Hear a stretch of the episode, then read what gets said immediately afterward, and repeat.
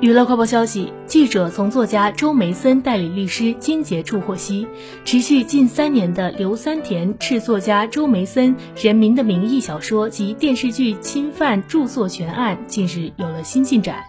上诉人在二审期间向上海知识产权法院申请撤回上诉，一审判决发生法律效力。